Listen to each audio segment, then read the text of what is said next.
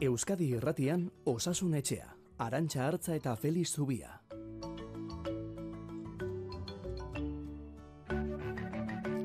Goiz kronika amaitu eta amarauna hasten den arte osasun gaiak landuko dizkigu izun saioa datorkiz orain Euskadi Irratian orain txeguinetan eta amaitu orduko sarean beti eitb.eu zen itzalean. Leire karrera soinuaren alorrean eta Feliz Zubiaren azalpenekin egun onda izuela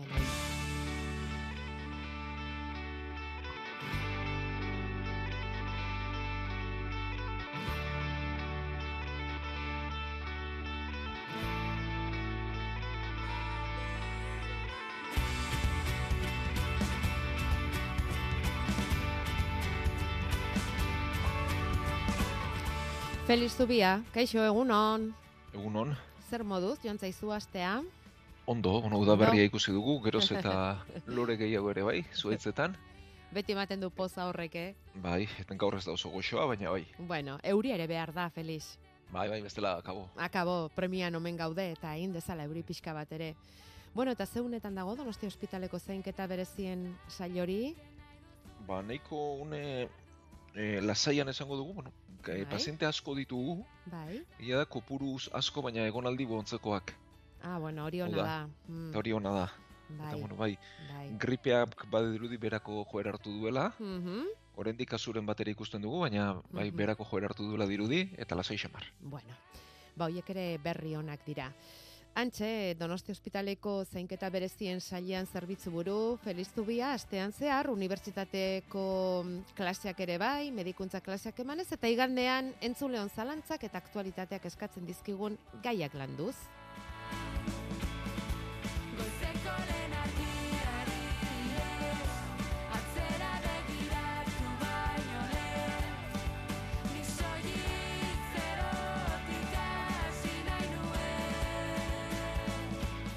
Amarrak arte igandero hementxe Osasun Etxea.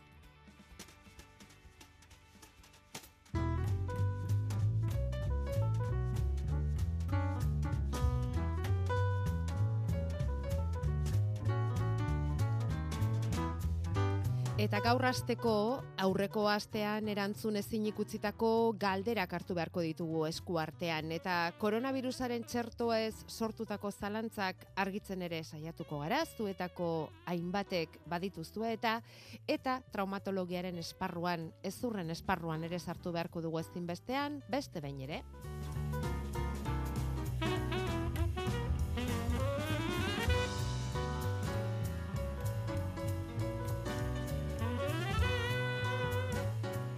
Gure e-maila osasunetxea abildua eitb.eus.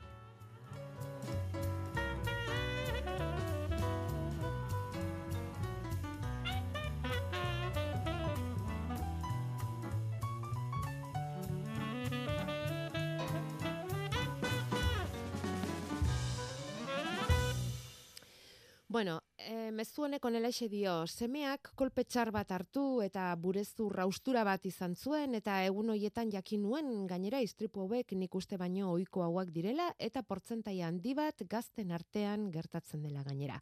Hori dela eta beraiei zuzendutako lehenengo hartatze eta sendatze prozesuaren aholku batzuk eskertuko nizkizueke. Eta eskerrik asko Donostia ospitaleko neurozirugiako langile guztiei. Bueno, Feliz, burezur austura. Hola, entzun da mm, dardara pixka bat ematen du horrek. Bai, bueno, baina egia da, e, guk garezurra haut- haustura esaten diegu, hitz tekniko ixe litzateke.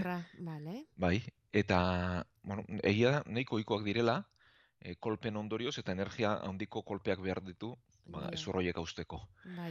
Eta beraz, gazteetan gehiago gertatzen dira, ba, normalean energia handiko jarduera gehiago egiten dituztelako. Orduan, e, hausturak bi taldetan banatzen ditugu, eta arriskuaren arabera gainera. Batzuk garezurraren oinarrikoak eta beste batzuk goikaldekoak.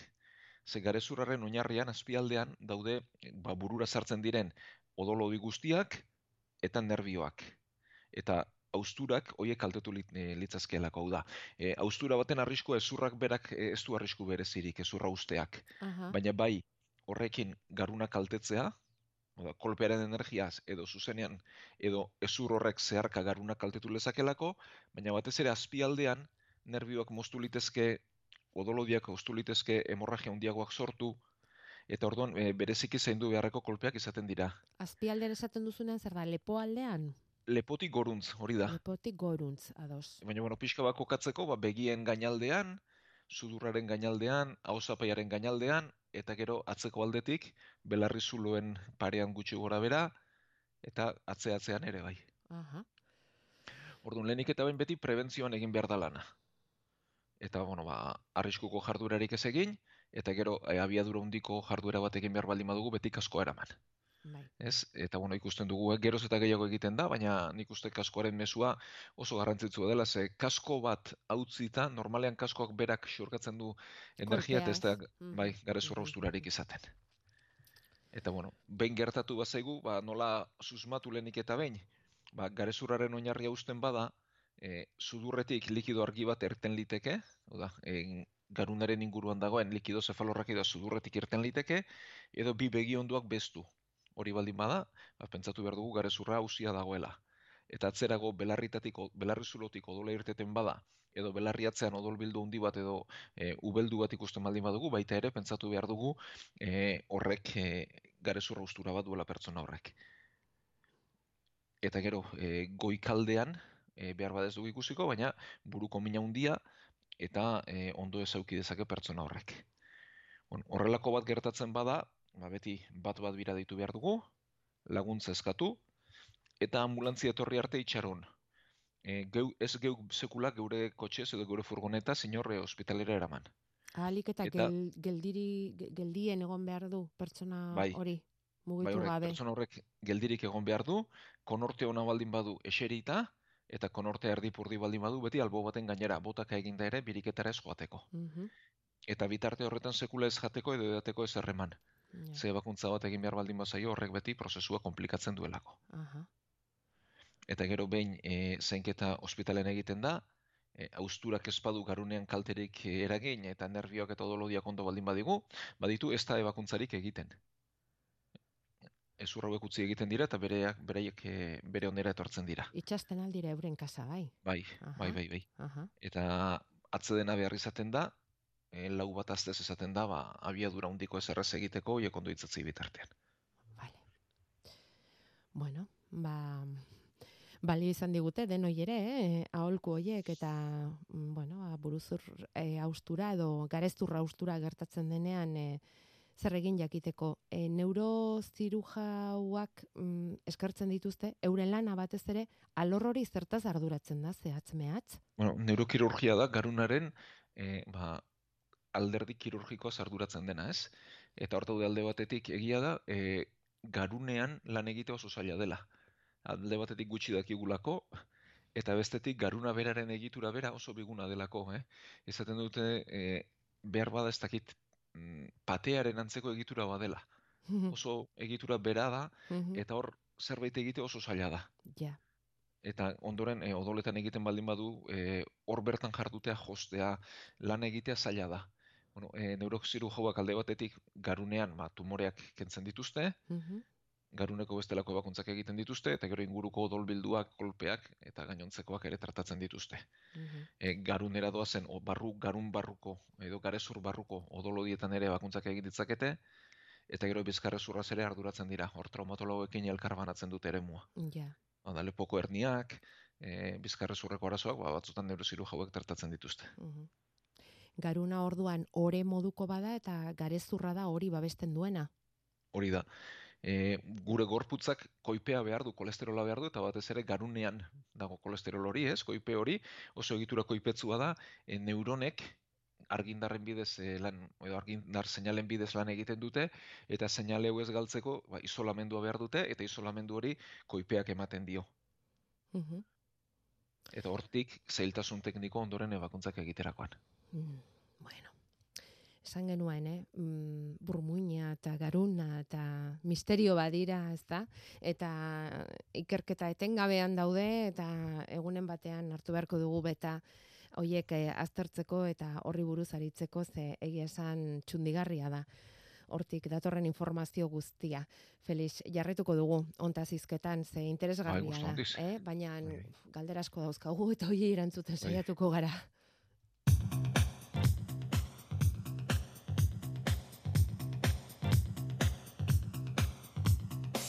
Gure WhatsAppa 688 666 000. Eta aste honetan berriz ere piztu da koronavirusaren jatorriaren gaia, bujango azokan eta xaguxarretatik pertsonetara kutsatu zela virusa hori da zientzilarien artean indarrik handiena duen hipotesia, baina nonbait eraberean gizakietara pasa aurretik tarteko beste garraiari bat beharrezko da, eta hor, aste honetan ezagutarazi digute mapatxe zakurrak izan daitezkeela, mm, garraiari lan hori egin dutenak. Eta beraz, geroz eta urrunago geratu dela laboratoriotik ies egindako virusaren hipotesia. Ez dakit zenbaterainoko garrantzia duen ikerketa honek, ikerketa honen ondoko aurkikuntza honek, Felix? Bueno, e, nik uste dut bi alderdi dituela, ez? Bada bat, e, bueno, teoria bat esaten duena laborategi batean sorturiko virusa dela, hor bertan bujanen badelako laborategi bat, ez? Arrisku altuko virusak aztertzen dituena, eta bertatik ies egin zela, edo bertatik askatu zutela, edo sortu nahi diren teoria guztiak ni horrek ez nahu baterek eskatzen. Eta ez zait e, zi- oso sinezgarria egiten, ez? Zaila delako batetik horrelako virus bat sortzea, eta bestetik koronavirusak berak badituelako aurreko anaiarrebak edo zenideak ere, ez? Hau da, SARS-CoV-2 bada, bada, bazen aurretik SARS-CoV bat txinan bertan, eta gero Arabiar penintzulan bertan izan zen koronavirus honen beste lenguzu bat MERS izenekoa. Eta denetan, e, sorburua xagusarretan dagoela dirudi, eta gero tarteko animalien bidez iristen dela e, pertsonen gana, ez? Orduan, lehenengo kasuan, e, aseriantzeko animali bada, nik ez dakit benetan izen zientifikoa zein duen, baina aseriantzeko animali bada, eta bigarrenean gamelua. Gameluen bidez transmititzen da MERS virusa. Eta kasu honetan, ba, tartean beste animali badago, ikerketa beti da ona. E, gainera ikerketa ezin da e, erabilgarritasuna batik bakarrik neurtu, ez dakizu sekula jakintza noiz beharko duzun, ez? Ja. Eta ezagutza beti da ona, Hmm. baina nik horri ez nioke beste garrantzirik emango, e, bai jakite ondo legokela, ba, virusa ulertzeko eta etorkizunan izan litezkenak ondo ulertzeko, Bai. baina e, konspirazioen eta horrelako teorien munduan sartu gabe. Ja. Bueno, eta honen inguruan, ba, eta koronavirusaren jatorria zarago, oraindik ere bada, gure entzulen artean, txertuarekin eta txertaketarekin zalantza duenik, Felix, ea argitzen ditugun euren dudak.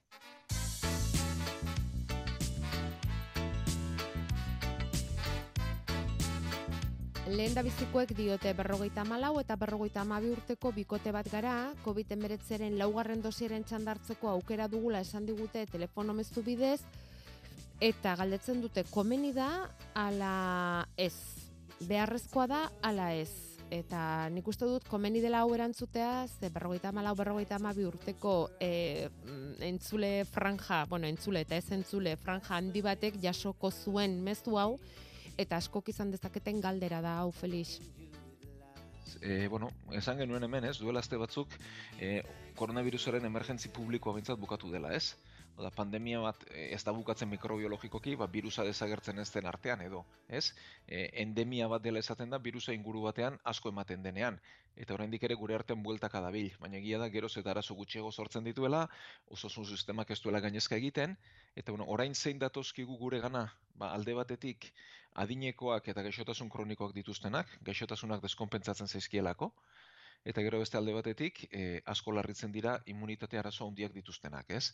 Transplantatuak, e, tratamendu biologikoak hartzen ari direnak, kimioterapia hartzen ari direnak. Hauentza da arriskutsu, gainontzean ez. Ja. Orduan, e, berrogeita hamar urte inguruan e, e, dituenak, hau da, irurogeita hamar urtetik bera dituztenentzat, gauza da langanon jarri, ez? Hau da, Hmm. adinaren eta gaixotasun kronikoen langanon jarri. Bueno, horrelakorik gabe behintzat, hau da, berrogeita hamar urte inguruan ez dago txertaketa beharrik. Bai. Beraz, e, guzti horientzat, e, ez ez, eta nik zein txertatuko nituzken, ba, txertatuko nituzken, hori immunitate arazo handi horiek dituztenak, ez, kimioterapia hartzen ari direnak, e, immunoterapia batean daudenak, transplantatuak, eta gero beste alde batetik, ba, gaixo kroniko larriak dituztenak, edo adin batetik aurrerakoak, eh, baina adin e, kronologiko baino gehiago guk adin biologikoa esaten diogu, ez? Hau da, e, gorputzean, ba, arrastuak dituena gaixotasun kronikoen ondorioz. Eta urdun daudenak, Felix?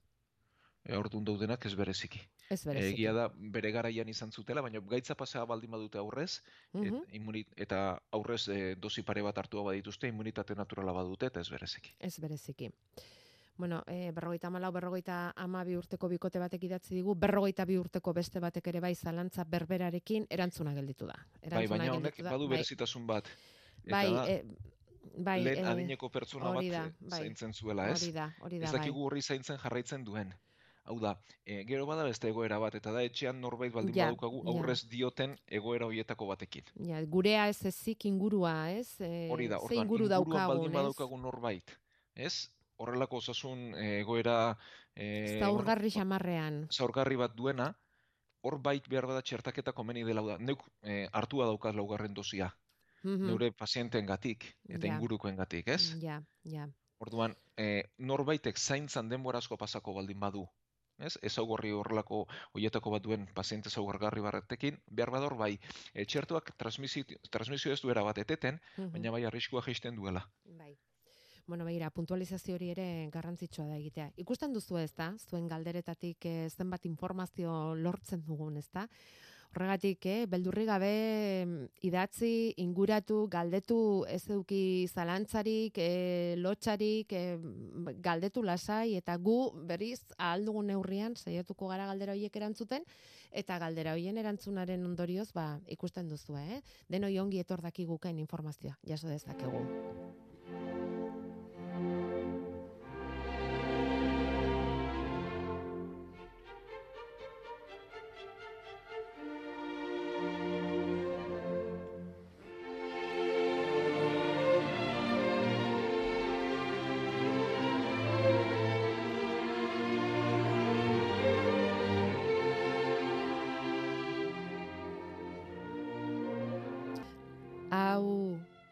Pixka ba, lasaitzeko, Felix. Igande Bai, bai. suabe hasteko. Beethoven da, Beethovenen musika.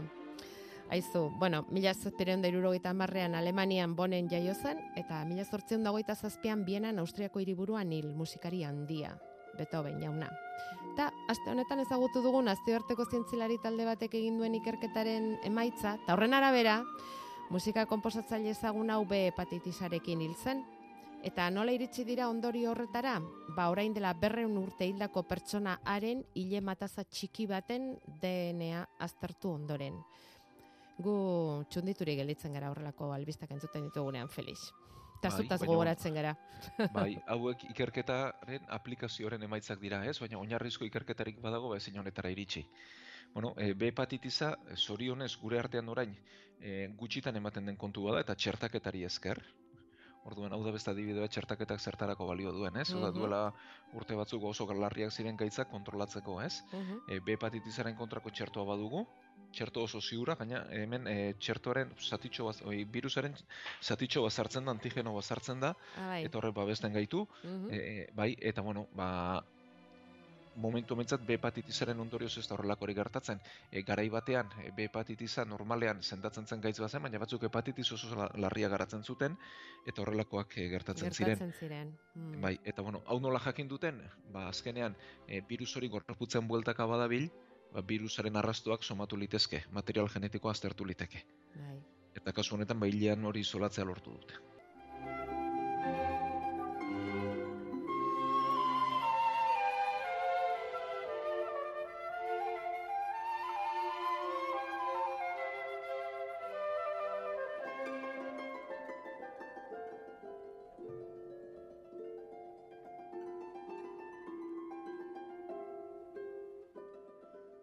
Osasun etxea, igande goizetan, Euskadi irratian.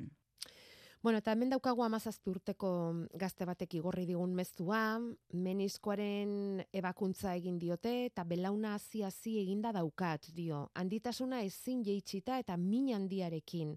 Luze egingo zitzaion honi astea, Felix.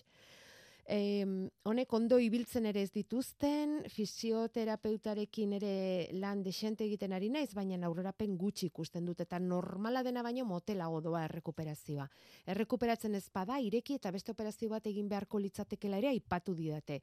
Zer egin ezak errekuperatzeko eta handitasun hori jaisteko, eta beste operazio bat ekiditeko? Bueno, bat saiatuko gara saltzen. Ea, e, ez da erraza galdera, eh? E, bueno, lehenik eta behin meniskoak zertarako ditugun azaltzen e, saiatuko gara. E, belaunean bat egiten dute izterrezurrak edo femurrak eta tibiak. Eta badute formen arazo bat. Femurraren muturrean bi borobil erdi ditugu, oda bi esfera erdi ditugu, eta tibia laua da. Orduan, borobil erdi bat eremu lau baten gainean jartzen badut, badira uneak ba, kontakturik ez dagoena. Edo Bai. kontaktu oso gutxi dagoena. Eta kontaktu hori emateko meniskoa daukagu. Eh? Meniskoak eh, buruko baten edo kusin baten egitura izango luke, eta bere helburua da kolpea jaso eta harremana kontaktua etengabean mantentzea. Bi menisko ditugu, ba, borobil erdi bakoitzarentzat bana bat barruan eta bestea kanpoaldean. Eta meniskoa uzten bada, konpontzerik ez daukagu. Hau da, ez dakigu meniskoa josten. Duten e, materialagatik, kurruzka dira batez ere, e, kartilagoa gazteleraz, eta hori ez, ez dakigu josten, ezin da josi. Edo oraingoz behintzat ez dakigu meniskoa konpontzen. Eta kendu beharra izaten da. Eta gogoratu beharra dukaguna da, behin meniskoa kenduta, artrosi izateko arrisko handitzen dela, ba, meniskoaren babes hori ere galduko genukeelako. Mhm. Orduan, e, meniskoak, e, meniskoaren ebakuntzak egiten direnean, normalean artroskopia bidez egiten dira, e, tututxo batzu sartu eta utzitako zati hori guztiz garbitu eta kendu egiten da. Orduan, haunditua zergatik dagoen, bueno, ba, hiru jatorri edo izan litzazke, batetik e, odol jario bat izatea, hau da, ba, tokatzen zena baino odoletan gehiago egitea, beste batetik haunditua edema, eta azkenik izan liteke e, teknikoki ebakuntza ez delako guztiz ondo gelditu, eta badelako ertz bat etengabean urratua sortzen ari dena. Mm, bai. Orduan, e, odol jario bat baldin bada, hori bere etorriko da bere onera, eta behar bada mantzoago joan liteke. Edema baldin bada ere, hori bere onera etorriko da. Fisioterapia bidez, hotzaren bidez, eta e, horrelakoetan lagungarri izaten da inguruko muskuluak lantzea, baina belauna bera kargatu gabe. Bai. E, bizikleta estatikoa, e, igerik eta igerilekoan oinez ibiltzea ere lagungarri izan liteke. Bueno, Poliki fisioterapeuta poliki batekin, hastea, bai. hori da. Bada- Fisioterapeuta batekin bai, dabil, eta hori bai. etorriko da bere onea Bai. eta bitartean hotza eta ba, atzedenean, bueno, ez era bat geldi egon, Mhm. baina e, etxean dagoenean ere, ba, hankagoian izatea handitu hori jisteko. Bai. Ba, arazo teknikoa baldin bada eta hor ertzen bat gelditu baldin bada urratuz, e, horrek e, normalean erremedioa berriz ebakuntza Egite- izaten du. mm, Ja, ja. Itxoin egin beharko luke noiz arte. Bai. Ikusteko, bueno, ba, hau, hau ez doa onera, eta agian beste bakuntza batean pentsatu beharko dugu. Bai, hiru lau aste. Hiru lau aste. Vale. Felix, eta orain beste galdera, igual galdera txoroa da, eh? baina eh, esan duzu, femurra da esfera erdi bat, eta Bi tibia da esfera erdi puntan. bi esfera bai. erdi puntan, eta tibia da eh, laua. Bai. Hain, hain, mm, perfektoak gara, gure gorputza, zergatik ez da tibia e, borobil moduko bat eta hartzen du oso osorik femurra, eta horre egiten dute lotura bien artean, tartean meniskoa izan beharri gabe. Ba, ez dakigu. Darwin jaunari galdetu beharko zaio. Hau da, evoluzioaren Askoz- teoriak ez dakez. Eba- eh, eh, asko bueno, izango dute, ez? ziurrenik Egongo ba, da hor esplikazioaren bat, bai. ez, e, bueno, badakigu bi hankan ibiltzen garen animali bakarretakoa garela, ez? Mhm. Behar bada, ba, duela urte asko, ba, beste ez ginenean bi hankan erabiltzen, ba, bazuen abantailaren bat ezurrak ala izatea. Ja, ja, ja. Eta hori hortik Agian datorkiko hor- Hortik etorriko da, ez? Bai, evoluzioaren teoria aztertu beharko genuke hobeto. Bueno, ea mm, gazte hau errekuperatzen den ba, eta mm, meniskoaren ebakuntza hori poliki-poliki bere onera etortzen den. Azpeititik idatzi digun beste entzule honek, nahiko luke, eta esaten du gustatuko litzaiokela Felix Zubiak, artritis reumatoidea edo poliartritisari buruz hitz egitea, ze benetan kezkatua dago, berrogeita mala urte ditu, eta badira gaitza azaldu zitzaidanetik urte batzuk, eta min handiagoa daukat, eta ezina geroz eta handiagoa. Orduan, ba, ez dakit, Bueno, hemen, zer esan dezakegu? eh, traumatologia utzi eta erreumatologiara pasako gara. ah, oh. bale, bale, bale. E, Nahi duzu, a- e, o, eta larogeita bederatzeko artrosia zer da? Traumatologia ala bai, reumatologia? hori, hori, bueno, bietatik, Trauma, bietatik, bueno, bietatik. bai. Bueno, e, kasu honetan e, daukaguna da gorputzaren erantzun sistemiko bat, da gorputz guztiko gaitz bat da e, artritis erreumatoidea. Eta poliartritis esaten zaio giltzadura askoren haunditua dagoenean. Hau da, artrosia izango litzateke nolabait esateko gaixotasun natural bat edo. Hau da, Mhm. gehiegizko lanaren gatik, ezurrek puntan elkarrekin e, badute kurruzka. Eta kurruzko horrek egiten du ezurraren zati gogorrak elkarre zukitzea eta ez urratzea. Bai, Eta hori jaten denean artrosia garatzen da. bai. Artritisen aldiz, haunditu bat dago, eta eh, bada normala ez den zerbait, bada normala ez den haunditu bat, izan liteke kolpe bat, izan liteke azido urikoa, izan liteke infekzio bat, eta kasu honetan e, artritis reumatoidean gaixotasun autoimmunen tartean sartzen gara. Hau da, zergatik ez dakigula, gure gorputzaren defentsak erotu egiten dira, eta gorputzari eraso egiten diote. Eta eraso egiten diote giltzaduretan, hau da, artikulazioen inguruan, hor bada e, mintz bat, e, min likido sinobiala sortzen duena, badira hor egiturak, ba, e, artikulazioen giltzaduren barruan likido mantentzen dutena, eta hori haunditzen dute, hori ukitzen dute, eta gainera giltzadura guztiei eragiten dien gaitz bat da. Horregatik esaten zaio poliartritiza. Vale. Eta artritis erreumatoidean gertatzen dena da, e, ba, hori giltzadura askotan haunditua, mina eta zurruntasuna sortzen dela.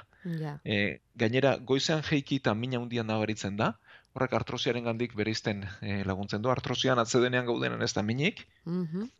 Eta artritisean bai, goizean ez natuta mina handia eta zurruntasuna izaten da, ezina izaten da, eta gero ibiltzen goazen neurrian hobetu egiten da, eta artrosian alderantziz.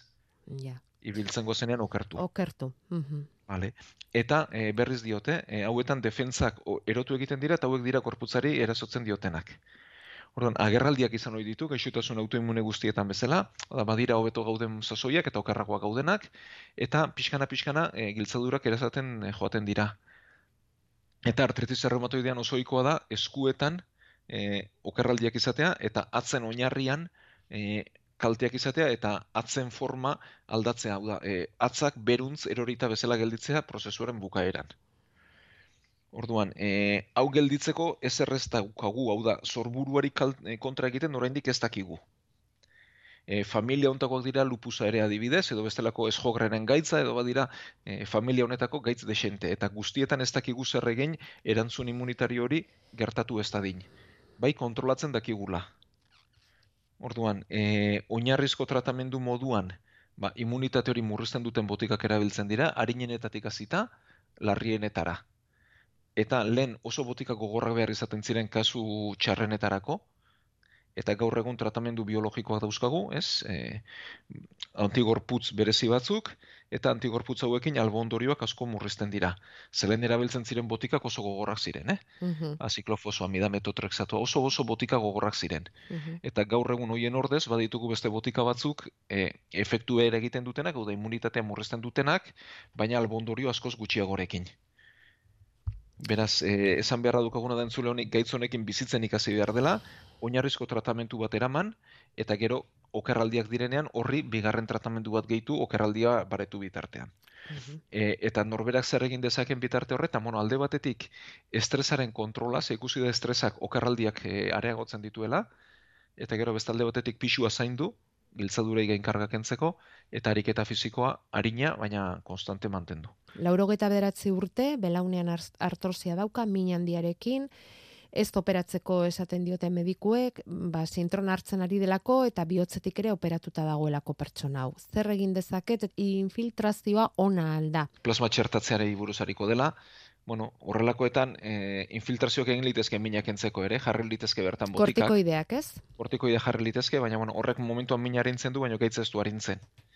E, kasu honetan artrosia daukagu, kurruzka jana daukagu, hori ez da desagertuko, horrek mina sortuko dio, eta bueno, egin litekena da plasma jarri. Egiten dena normalaren norberaren odolatera, e, odol horretatik plasma ekarri, e, erauzi edo bereiztu, eta Bai. gero plasma hori berriz belaunean sartu. Mhm. Eta horrek egingo lukena da, ba, pintura geruza bat eman, gutxi gora bera, ez? Hau da, Bai, estali, bai, desagertzen den bitartean. Bai. Orduan, ez da betirako erremedioa, epe motzerako erremedioa litzateke, baina behar bada pixka bat arindu diezaiok. Arindu dizaioke egoera, eta min hori ere bai. Bueno, ba hori esan da bestetarako ez daukagu betarik, Feliz, e, kontsulta egin eta erantzuterako luze egin zaienei barkamen eskatuko diegu, ze badakigu minez e, denean luze itxerotea gogorra dela eta asko kostatzen dela, edo nola ere gure ganako konfiantzagatik eskerrak eman denoi, eta esan dakoa gaur zortzitzuliko gara, gauzak ondo, Feliz. Bai, eskarrik asko guzti guztioi eta gaur sortzir arte.